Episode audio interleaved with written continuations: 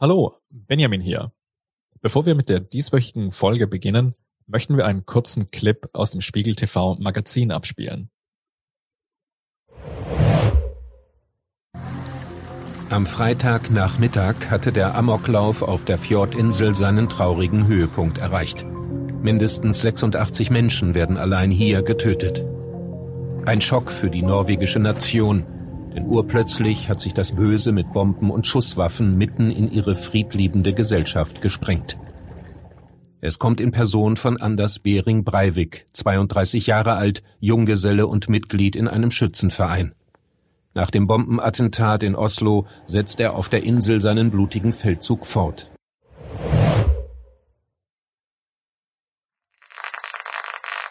Engagement ist erste Bürgerpflicht.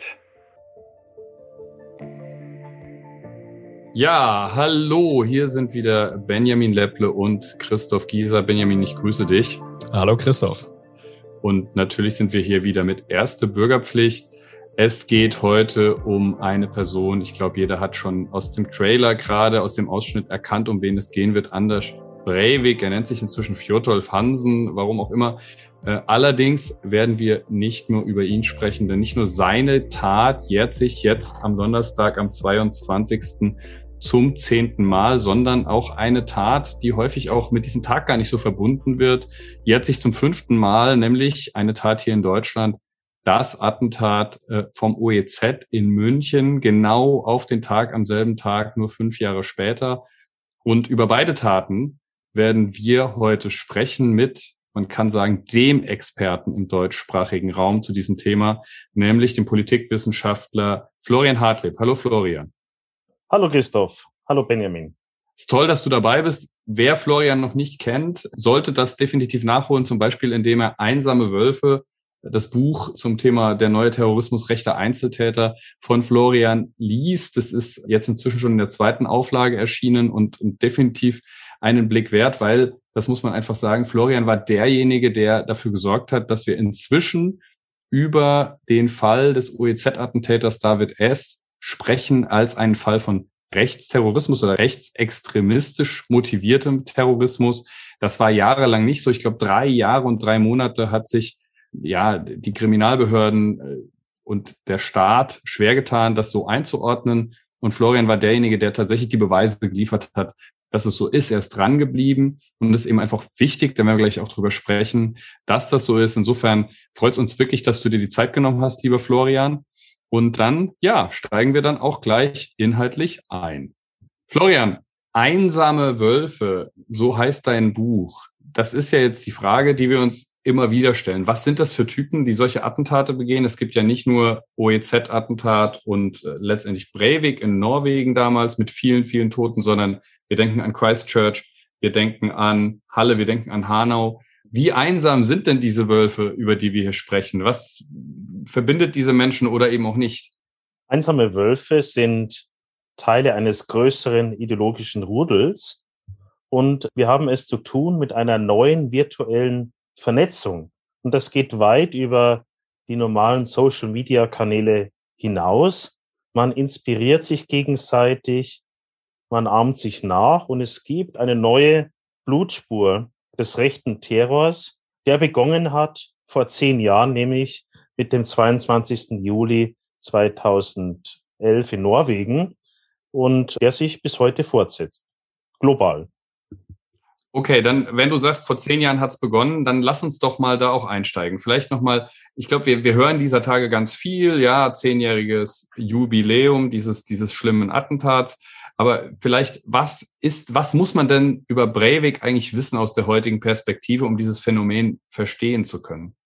Man muss wissen, dass es ein damals 32-jähriger Mann war, der sich sehr intensiv mit Gewalttaten beschäftigt hat und über neun Jahre seine Tat geplant hat, der sich perfide als Polizist verkleidet auf das äh, Jugendcamp begab einer sozialdemokratischen Partei oder der sozialdemokratischen Partei Norwegen und der ein über 1500-seitiges Manifest hinterlassen hat, auch ein YouTube-Video und der leider muss man sagen auch als Vorbild gilt für viele neue Täter. Und äh, der damalige US-Präsident Barack Obama war ja sehr hellsichtig, denn er hat nach der Tat von Norwegen gesagt, dass eben nicht mehr diese neue Gefahr des Terrors von 9-11, also von gruppenförmigen islamistischen Tätern ausgeht, sondern eben von diesen Einzeltätern.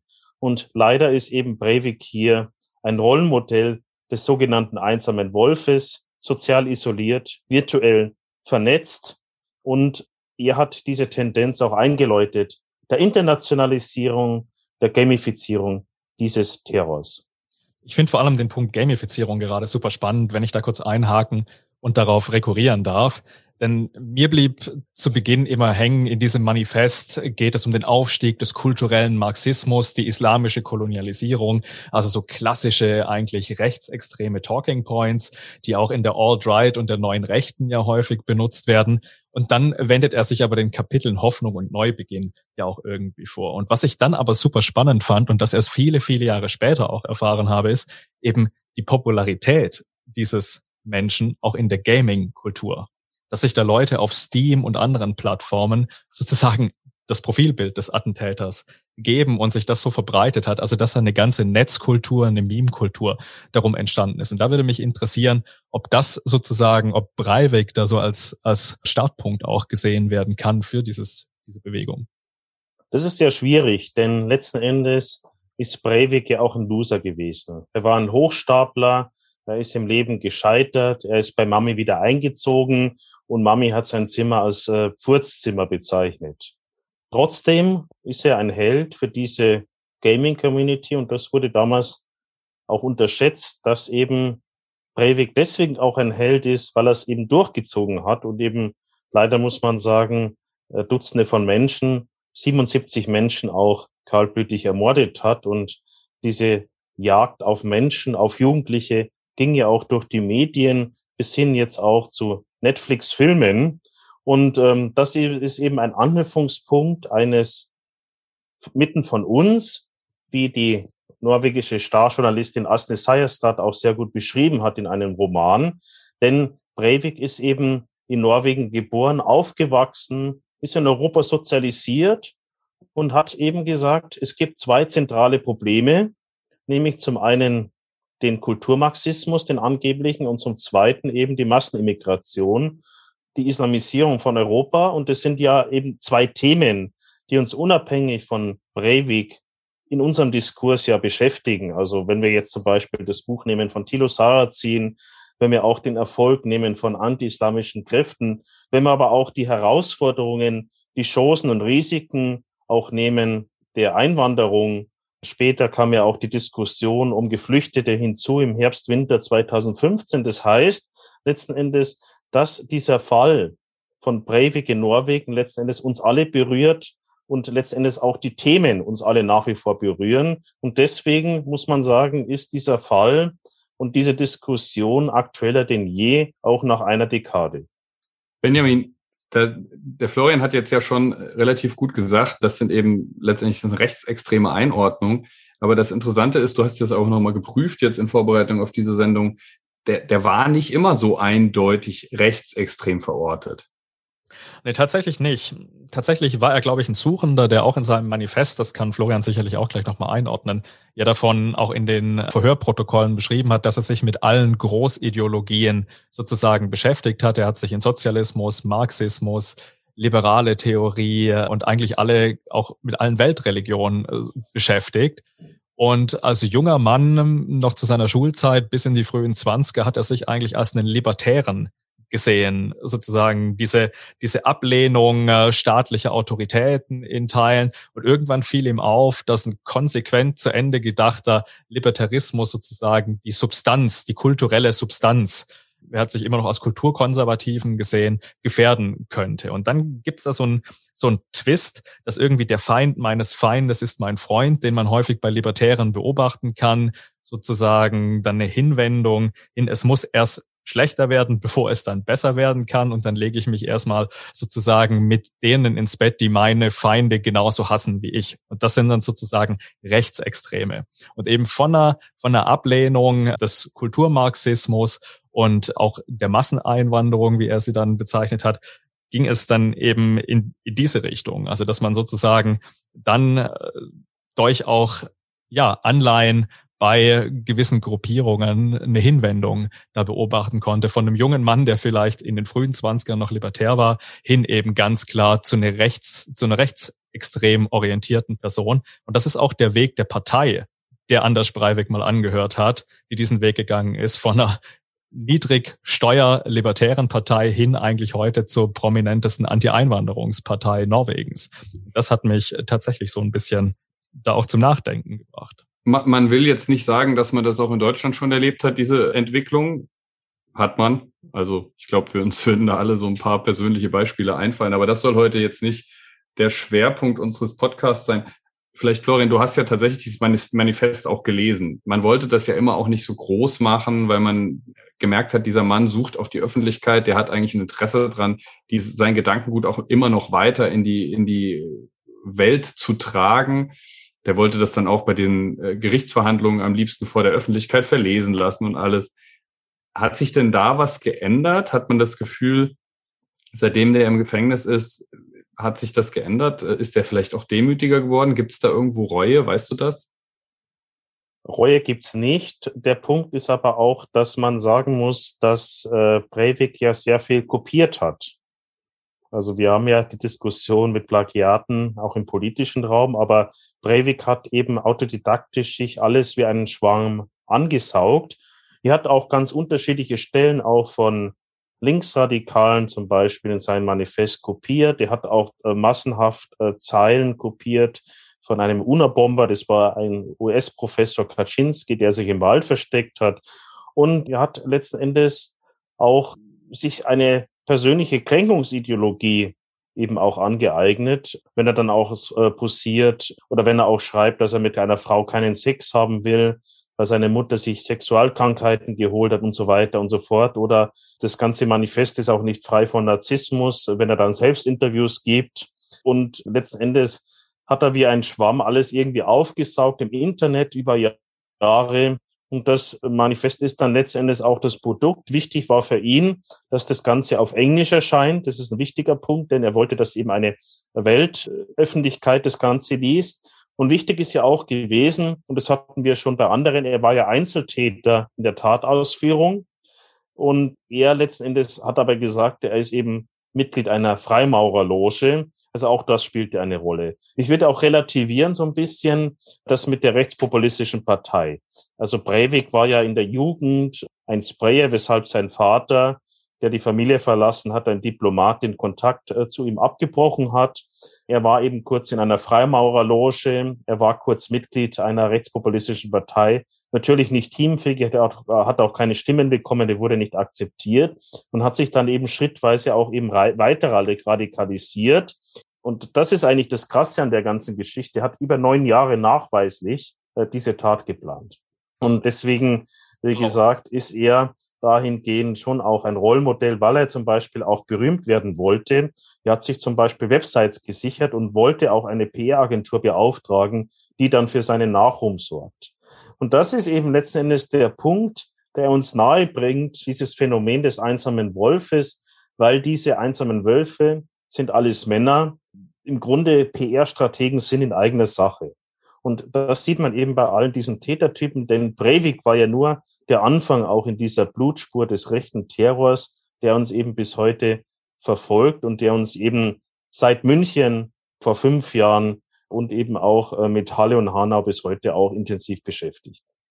Wir haben jetzt gerade gehört, Freimaurerloge. Was mich da immer noch so ein bisschen umtreibt, das sind ja die, die wirkmächtigen Symbole, die er auch immer bemüht hat. Also sein Manifest zitiert ein Templerkreuz, wenn ich das richtig weiß. Er bezieht sich irgendwie auf, auf die neuen Tempelritter, sieht sich da in der Tradition der Reconquista, das Abendland sozusagen zu befreien, zurückzuerobern. Also die spanische Halbinsel, die zurückerobert wurde von den muslimischen Horden. Und da stellt er sich ja irgendwie in eine, in eine Tradition und rutscht auch in, in so eine Erzählung rein, beispielsweise des großen Austausches, wie er von identitären Kräften, von neurechten Kräften immer wieder bemüht wird. Ist das tatsächlich auch etwas, das sozusagen diese, diese einsamen Wölfe eingebettet sind in so ein viel größeres Ideenkonstrukt, weil einerseits hat er alles aufgesogen, was er im Netz gefunden hat, aus ganz unterschiedlichen Strömungen, aber gibt es trotzdem irgendwie so einen roten Faden, der sich dadurch zieht. Also abseits nur der, der Immigration, der Migrationskritik und des Kulturmarxismus. Ist das wirklich eher dann, dass er zum Schluss oder in den neun Jahren, in denen er geplant hat, dann den Weg hatte mit anderen Anleihen? Naja, er hatte ja auch immer versucht, auch Kontakte zu haben zu Bloggern, wie eben den Fjordmann, der damals populär war. Er war in zahlreichen Blogs aktiv, ohne dass er da wahnsinnig viel kommentiert hat. Ein paar Kommentare gab's von ihm, zum Beispiel äh, Gates of Vienna und andere. Er war ein Schwamm. Also er war ein Autodidakt. Er war kein Intellektueller. Das hat er vorgegeben zu sein. Er hat sich selber stilisiert. Aber er war eben jemand, der auch in dieser Betrachtung meines Empfindens nach ein Kind ist unserer Zeit, dass eben Leute sich vor der Kiste dann eben sich Informationen äh, besorgen. Also Breivik ist ja in das Purzzimmer gezogen von seiner Mama und war ja nicht in Bibliotheken und hat ja einfach sehr viel einfach äh, von anderen übernommen, wie man eben auch nachweisen kann. Und er hat zum Beispiel dann eben auch auf die aktuelle Situation verwiesen, zum Beispiel eben auch auf den Erfolg von rechtspopulistischen Parteien in Europa, die er dann auch akribisch aufgezählt hat und eben auch auf diese Diskussion der, der Frage, wie geht man mit dem Islam um, wie geht man mit islamistischem Terrorismus um. Und das sind eben Fragen auch, die alle diese einsamen Wölfe auch beschäftigt. Selbst wenn man dann in Neuseeland in Christchurch sitzt und dann zum Beispiel durch Europa reist, wie eben bei einem späteren Nachahmungstäter dann in Christchurch. Und letzten Endes ist eben diese, diese, diese, diese Frage eben auch ein äh, Recycling von Oswald Spenglers Untergang des Abendlandes, also dass man eben sagt, es gibt, äh, gibt einen gewissen Zivilisationsverfall, es gibt eine gewisse Dekadenz und das ist eigentlich im Grunde auch der rote Faden, der sich dann auch durch die 1560 Seiten von Breiviks Manifest zieht. Es war ja bei dem Täter von Christchurch, den du gerade auch schon genannt hast, dann auch tatsächlich interessant zu sehen. Der hat ja dann auch an die Identitären in Österreich gespendet, glaube ich sogar an Sellner, den einen der Chefs persönlich. Es war eine größere Geschichte. Insofern, da sieht man die ideologische Nähe oder mindestens mal die Unterstützung. Jetzt kommen wir Ja, genau. Dann, also vielleicht sogar ja. noch zu den Identitären. Also das ist ganz wichtig, um diesen Tätertypus zu verstehen, wenn ich da ganz kurz reingrätschen darf. Das ist ein Andocken an bestehende Ideologien. Bei Breivik war das eben auch die Schlacht vor Wien, also diese Symbole auch von Blocks, Gates of Vienna und so weiter, wie das damals war. Und beim Täter von Christchurch war das ja sogar das Symbol von seinem Manifest, also die Identitären er hat Geld gespendet an die Identitären in Österreich und eben auch an Frankreich und ist eben auch quer durch Europa gereist, also bei beiden, bei dem Täter von Breivik als auch bei Brandon Tarrant äh, spielte auch diese Huldigung der serbischen Nationalisten, Karadzic und so weiter und auch die Songs eine große Rolle. Also zum Beispiel war das dann auch so, dass der Täter von Christchurch dann auch die Songs gehört hat, als er gemordet hat und eben auch dieser Bezug mit den Selbstinterviews. Also das ist so ein Bindeglied auch, dass man äh, sich selber auch als einsamer Wolf bezeichnet und auch selber sagt, so wie es der Täter von Christchurch zusätzlich gemacht hat, Breivik ist mein Vorbild. Und letzten Endes könnte man sogar fast zynisch formulieren, ein Loser inspiriert den nächsten Loser, denn letzten Endes hat sich Breivik dann auch in dem Gerichtsprozess ein Stück weit entzaubert, als er dann geheult hat, als man äh, sein YouTube-Video gezeigt hat. Also geheult, nicht vor Mitglied, sondern äh, Mitleid, sondern vor Rührung über sich selber. Und man hat eben auch gesehen, dass diese einsamen Wölfe auch durchaus jämmerliche Gestalten sind, was aber nichts an der Gefährlichkeit ändert und nichts an der Problematik von diesem Phänomen. Womit wir jetzt in München mal angekommen wären äh, bei dem OEZ-Attentäter David S. Wie eng hängt der ideologisch jetzt mit diesen Leuten zusammen. Es war ja wahrscheinlich auch so, der hat ja selbst iranischen Hintergrund. War das der Grund, der Hauptgrund, warum man das lange, das Attentat nicht als rechtsextremistisch motiviert und auch nicht in diesem Kontext Christchurch, Breivik äh, etc. eingeordnet hat? Also ich muss vielleicht zurückgehen an diesen Freitagabend, dann an dem 22. Juli 2016. Ich saß privat zusammen mit Freunden und habe dann über Live-Ticker diese Meldungen bekommen, was in München passiert. Da gab es eben auch zahlreiche Falschmeldungen, war von Terrorgruppen die Rede, auch zu der damaligen Zeit. Da gab es islamistische Anschläge, dann auch in Bayern selber, Würzburg, Ansbach und so weiter und so fort. Und deswegen hat man eben auch erstmal von Terrorgruppen gesprochen, von angeblichen anderen Anschlägen in München, in der Innenstadt, äh, zum Beispiel am Stachus. Plus man hat eben eindeutig gesagt, das ist ein, eine islamistische Tat. Und ohne jetzt besserwisserisch zu klingen, meine erste Idee oder mein erster Gedanke war, ach du meine Güte, das ist ja genau fünf Jahre nach Breivik. Und das war eigentlich der erste Gedanke, den ich hatte, aber dann hieß es ja später, islamistischer Hintergrund. Und äh, vor allem, das hat ja dann auch der damalige oder immer noch amtierende bayerische Innenminister Joachim Herrmann gesagt, es kann gar kein Rechtsextremist gewesen sein. Der Täter hatte ja selber Migrationshintergrund. Seine Eltern kamen als Geflüchtete aus dem Iran und der Täter hieß ursprünglich Ali, München geboren und aufgewachsen, aber auch äußerlich auffällig äh, hat er eben äh, Migrationshintergrund. Er war ein Nachahmer und ähm, hatte zwischenzeitlich auch das WhatsApp-Bild von Breivik. Also hier sieht man neben dem Tattag und neben der gleichen Waffe eine Glock auch wow. die Verbindung. Aber das wurde eben nicht gesehen, sondern die Tat wurde dann als unpolitisch eingeordnet, weil man eben gesagt hat, man muss Mitglied sein einer analogen Partei oder Organisation. Und es war ja alles schwierig, weil der Täter selber Migrationshintergrund hat. Dass der Täter gesagt hat vorher, ich möchte München mein Vaterland beschreien, dass der Täter sogar ein Manifest also jetzt nicht äh, 1560 Seiten, sondern nur eineinhalb Seiten verfasst hat mit dem Titel Ich möchte alle Türken auslöschen, dass der Täter gesagt hat, ich bin stolz, ein Arier zu sein, dass der Täter bewusst auch mit einem Fake-Account eines türkischen Mädchens Leute angelockt hat, Jugendliche mit McDonalds, ich möchte euch einen Burger ausgeben, dass er, was sogar die Ermittlungsbehörden erkannt haben, dass er dann auch äh, auf äußerlich auffällige Menschen gezielt hat. Das wurde alles ignoriert und dann wurde eben gesagt, die, diese Tat ist unpolitisch. Und das fand ich doch ziemlich krass eigentlich, dass man dahingehend so weit äh, gegangen ist, diese Tat dann als unpolitisch zu qualifizieren. Florian, mal ganz persönlich, also du bist ja wirklich regelmäßig als Gutachter auch der Stadt, warst du zu dem Thema tätig und du, du wirst ja auch viel interviewt. Es sind jetzt auf dieser Tage wieder Interviews wo du äh, zitiert wirst in der Süddeutschen und sowas. Ähm, insofern ist das ja darüber zu sprechen, das ist ja für dich ein bisschen Tagesgeschäft. Aber mal ganz persönlich, was hat dich dazu gebracht, oder einen Auftraggeber, den du zu dem Zeitpunkt irgendwie nicht hattest oder sowas, zu sagen, jetzt recherchiere ich dem mal hinterher. Das interessiert mich ja jetzt doch, weil wir reden ja hier im Podcast erste Bürgerpflicht. Und das ist natürlich genau das. Also warum ein Staatsbürger sich entscheidet zu sagen, ich lasse das nicht so stehen, obwohl du jetzt nicht persönlich betroffen warst, du hast jetzt nicht irgendwie ein Familienmitglied verloren oder so. Kannst du uns das beantworten? Das würde mich auch wahnsinnig interessieren. Ja, da gibt's mehrere Punkte. Also es ist sicherlich nicht meine antifaschistische Gesinnung, denn es gibt ja viele, die eben diese Motivation haben in den einschlägigen Expertenzirkeln, die eben sehr stark letzten Endes alle Bewegungen verfolgen am rechten Rand. Dazu gehöre ich nicht. Ich habe mich in der Vergangenheit auch sehr stark mit Linksextremismus beschäftigt. Was mich gereizt hat, in Anführungszeichen, war schon die Suche nach der Wahrheit, denn ich hatte einen Auftrag Monate nach der Tat bekommen von der Stadt München und ich habe dann damals gesagt, ja, ich kann das schon machen, aber dann brauche ich Aktenzugang.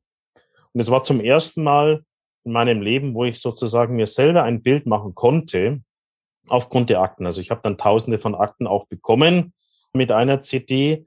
Und das ist natürlich was anderes, als man irgendwelche Medienartikel irgendwie rezipiert, was ja im Grunde auch so das Tagesgeschäft ist eines Politikinteressierten, eines Politikwissenschaftlers. Und nachdem ich die Akten bekommen habe, habe ich gedacht, dann mache ich es auch richtig. Und ich hatte ja dann die Möglichkeit, alle Zeugenaussagen zu lesen, auch die Frage, ist denn wirklich dieses angebliche Schulmobbing tatauslösend, so wie die offizielle Darstellung war. Was hat eigentlich der Superstar gesagt, der deutschen Fallanalyse Alexander Horn zu dem Fall? Warum hat er gesagt, es ist ein Amoklauf, also Deutschlands bester Profiler? Ist das Schulmobbing bestätigt worden auch von Lehrerseite? Warum ist der Täter später Klassensprecher geworden? War der wirklich so gestört? Warum hat er dann wenige Wochen vor der Tat zum zweiten Mal seinen Führerschein bestanden? Warum haben dann Psychiater gesagt, von ihm geht keine Fremdgefährdung aus, sondern nur eine Eigengefährdung?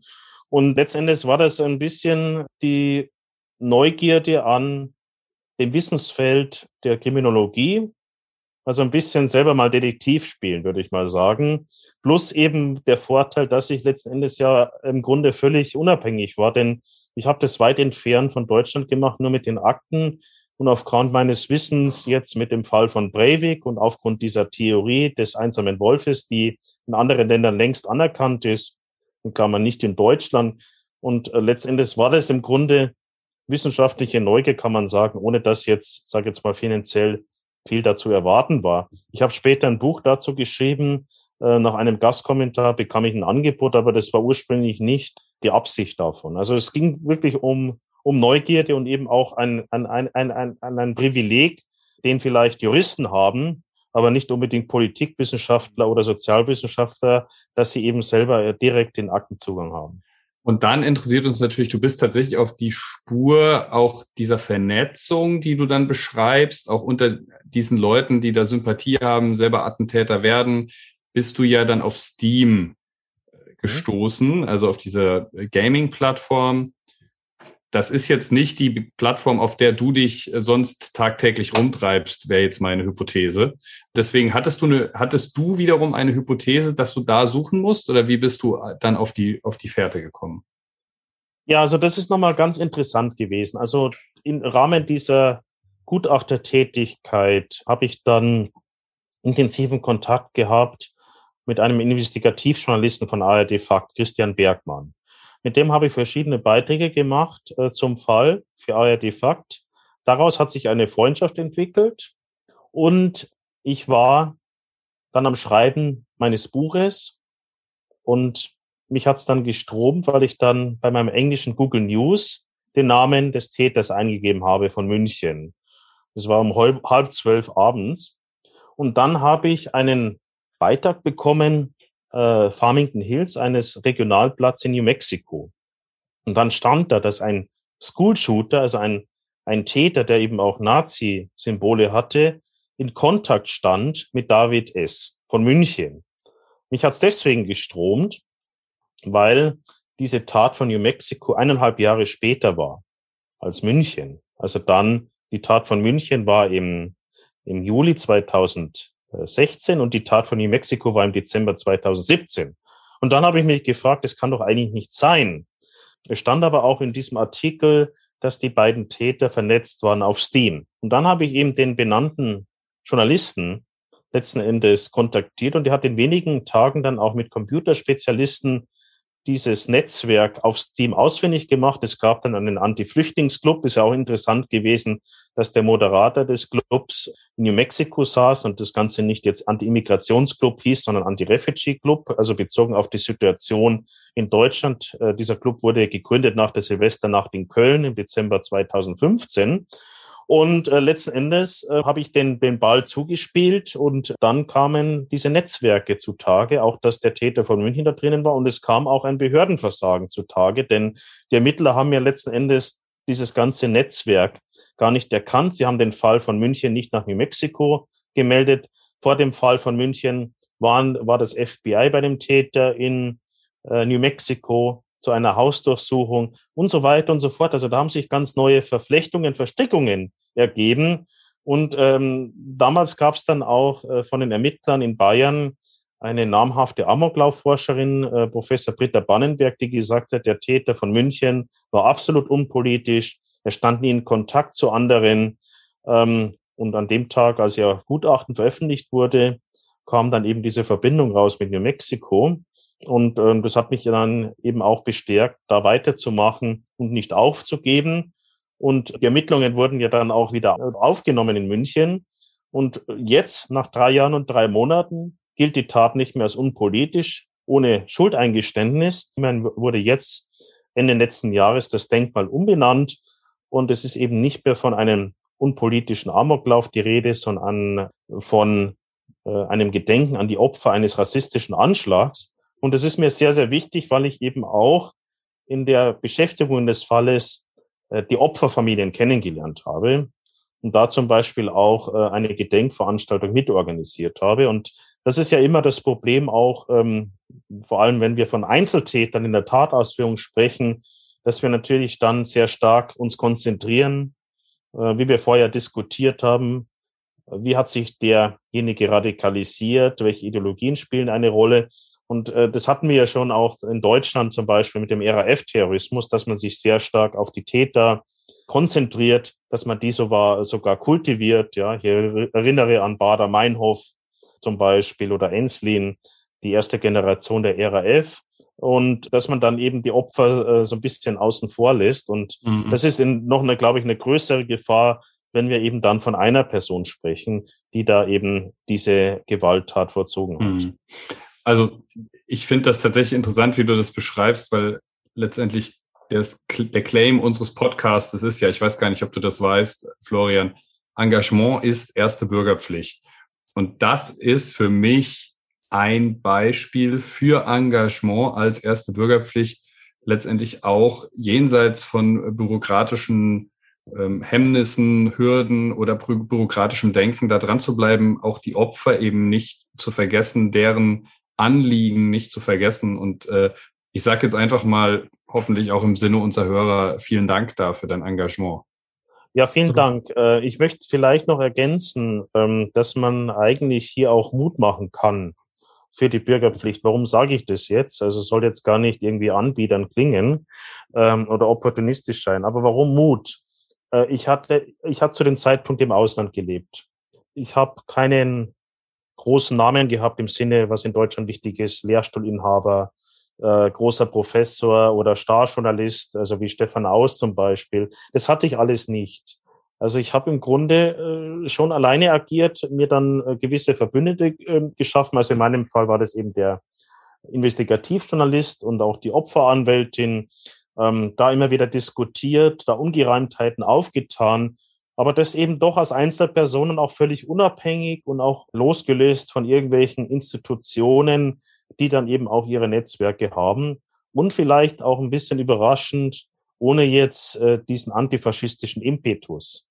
Und das sollte eigentlich doch auch Mut machen, dass wir als Einzelne dann doch auch was tun können. Also in meinem Fall ja sogar noch weiter gedacht gegen die Deutungshoheit des bayerischen Staats- und Beamtenapparates, die sich ja deutlich festgelegt haben und die ja auch den Ruf ähm, haben und auch kräftig für diesen Ruf werden, Vorreiter zu sein im Kampf gegen Extremismus. Das sieht man jetzt zum Beispiel wieder dann, dass eben der jetzige bayerische Ministerpräsident Markus Söder überall Trauerbeflackung anordnet in allen staatlichen Einrichtungen in Bayern an dem 22. Juli, an dem Gedenktag. Und da ist ja eben letztendlich auch der Anspruch da, dass man hier eben Vorreiter ist ähm, im Kampf gegen Extremismus und dass man dann eben doch durchaus Gehör findet als Einzelperson, ist im Grunde doch Ansporn auch für Bürgerpflicht oder dass man eben hier nicht unbedingt immer dann auch alles glauben soll, was jetzt dann die offizielle Meinung dann wiedergibt, ohne mhm. dass man dann in dieses Fahrwasser äh, kommt, dass man jetzt irgendwie ein Verschwörungstheoretiker ist. Das hätte ja auch sein absolut, können. Absolut, absolut. Ja. Ich meine, es ist ja auch ganz interessant, ne, wenn man Vorreiter gegen Extremismus sein will, dann muss man natürlich auch die Fälle, die Extremismus darstellen, auch erstmal anerkennen. Sonst kann man auch wenig äh, dagegen tun, auch gegen die Ursachen. Dafür hast du gesorgt. Vielleicht als Abschlussrunde an euch beide, weil die Frage ist ja, jetzt haben wir das analysiert, fünf Jahre zurück, zehn Jahre zurück. Wir haben Probleme aufgezeigt, aber die Frage stellt sich jetzt natürlich auch nach vorne. Was lernen wir? Wie gehen wir damit um? Gibt es irgendeine Möglichkeit oder gibt es Erkenntnisse, Hypothesen, wie man irgendwas Kluges dafür tun kann, dass es nicht wieder zu solchen Attentaten kommt? Ich würde vielleicht meine Sicht der Dinge schildern. Ich bin kein Experte für einsame Wölfe, aber auch was wir schon mehrfach in unserem Podcast angesprochen haben, das ist, dass der digitale Raum nicht isoliert betrachtet werden kann von dem, was in der analogen Welt passiert. Ich glaube, deshalb ist es wichtig, dass wir alle als einzelne Beobachter im Blick behalten, was sich eben online auch zusammenbraut in unserer unmittelbaren Nähe oder auch dort, wo wir eben mitbekommen, was sich online abspielt. Dann aber auch Aufklärungsarbeit zu leisten, dass eben Inhalte, die im Netz transportiert werden, auch Konsequenzen in der Realität haben können. Denn dieses Phänomen des einsamen Wolfes ist aus dem Internet irgendwann manifeste Realität geworden. Und am Ende gab es in bei Breivik, glaube ich, am Ende 77 Tote, in Christchurch 51 Tote und in München, wir können sagen, glücklicherweise nur neun Tote. Aber das sind unvorstellbare Opferzahlen, dafür, dass es sich um Einzeltäter gehandelt hat. Und es gibt ja auch historische Anleihen, wo eben auch gezielt mit einem Manifest und sonstiges da schon versucht wurde. Timothy McVeigh, noch schlimmer, 168 Tote. Und das zeigt einfach, dass dieses Phänomen auch der Radikalisierung im Netz, dieses alles aufsaugen und dann eine krude Ideologie draus stricken, eine Riesengefahr auch für die liberale Demokratie darstellt. Ja, genau. Also Timothy McVeigh würde ich da auch noch mit reinnehmen. Er hatte nur einen Komplizen, aber letzten Endes passt er eben auch wunderbar dazu, wird oftmals vernachlässigt. Es gibt auch noch zahlreiche andere Täter. Also selbst jetzt in Deutschland hatten wir ja Halle und Hanau und dann auch von New Mexico eine neue Tat in Oslo und äh, in Kanada. Also da gibt's wirklich eine Blutspur des Terrors. Und letzten Endes, wenn man sich diese Fälle anschaut, man kann doch mehr machen, als man tut. Es fehlt die IT-Kompetenz. Es kann ja nicht sein, dass investigative Journalisten innerhalb von drei, vier Tagen diese Netzwerke ausfindig machen, die Leute anchatten und die Ermittler da blind sind und dass eben auch die geeignete Software dann gar nicht da ist beim Bundesamt für Verfassungsschutz oder dass mir jemand vom LK in Sachsen-Anhalt, ich unterrichte da an der Polizeihochschule, gesagt hat, wir haben da mal jemand, der mal kurz vor Mittag googelt. Und was mich stört, eigentlich ähm, die Debatte um Social Media, das hat mit dem Phänomen nur wenig zu tun. Der Täter von Halle, war nie in seinem Leben auf Social Media, weil er gesagt hat, ich bin noch nicht bescheuert. Also wir haben hier neue verschlüsselte Kanäle, wie wir gesehen haben, auf die zum Beispiel die Amerikaner schon lange hinweisen. 4chain, 8chain. Wir haben eben aber auch äh, zum Beispiel einen neuen Antisemitismus durch Memes und Symbole. Und wenn man sich diese Tat von Halle zum Beispiel anschaut, von dem Stefan B., dann braucht man eben auch fast ein Lexikon, um diese Sprache zu verstehen. Techno-Barbarian Girl, Hey, my name is Enon und so weiter und so fort. Also hier gibt es eine neue Hasskultur, die eben nach allen Experten durch Corona noch stärker geworden ist. Also das heißt, wir haben eben auch eine neue Dimension an Verschwörungstheorien durch die Pandemie, der wir noch stärker zu kämpfen haben. Und der dritte Punkt ist, der mich auch ein bisschen ärgert, ist, dass die Spieleindustrie bislang immer noch nicht in der Verantwortung steht. Ich habe das ja deutlich nachgewiesen, dass eben hier diese Vernetzung politischer Art auf Steam erfolgt ist. Wenn man dann aber mit den Spielebetreibern spricht in Deutschland, die Spieleindustrie, die Lobby der Spieleindustrie, dann wird es geleugnet. Und von politischer Seite heißt es dann noch bitte nicht wieder ein Aufguss von der alten Killerspieldebatte. Und da fehlt es mir dann doch auch in gewisser Weise an dem Bewusstsein für die Gefahren, denn es gibt ja zum Beispiel dann auf Steam auch Terrorsimulationen und wir, glaube ich, müssen und das wäre jetzt mein, mein Abschluss, den Radikalisierungsprozess online neu denken. Das ist eine Aufgabe für die Politik, für die Gesellschaft. Also ich glaube, an uns alle, wo wir es mitbekommen. Das kann dann eben auf äh, Spieleplattformen in Social Media oder auch, keine Ahnung, Mittagstisch, am Abendstisch äh, in der Familie sein. Insofern unser Aufruf, nicht nur erstens sich mal das Buch von Florian Hartleb zu besorgen. Wirklich absolute Empfehlung. Ich habe viel, viel gelernt dabei, auch in den Details, wo ich mir dachte, wow, wusste ich so auch nicht. Also gerne mal reinschauen.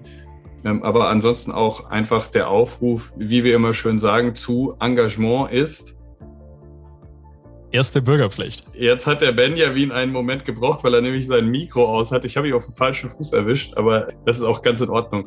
Darf, es, darf ich noch darf, ergänzen? Es darf, ja, es darf ja auch ein bisschen äh, am Schluss, trotz eines schweren Themas, ähm, auch mal gelacht werden. Ja, Florian, natürlich.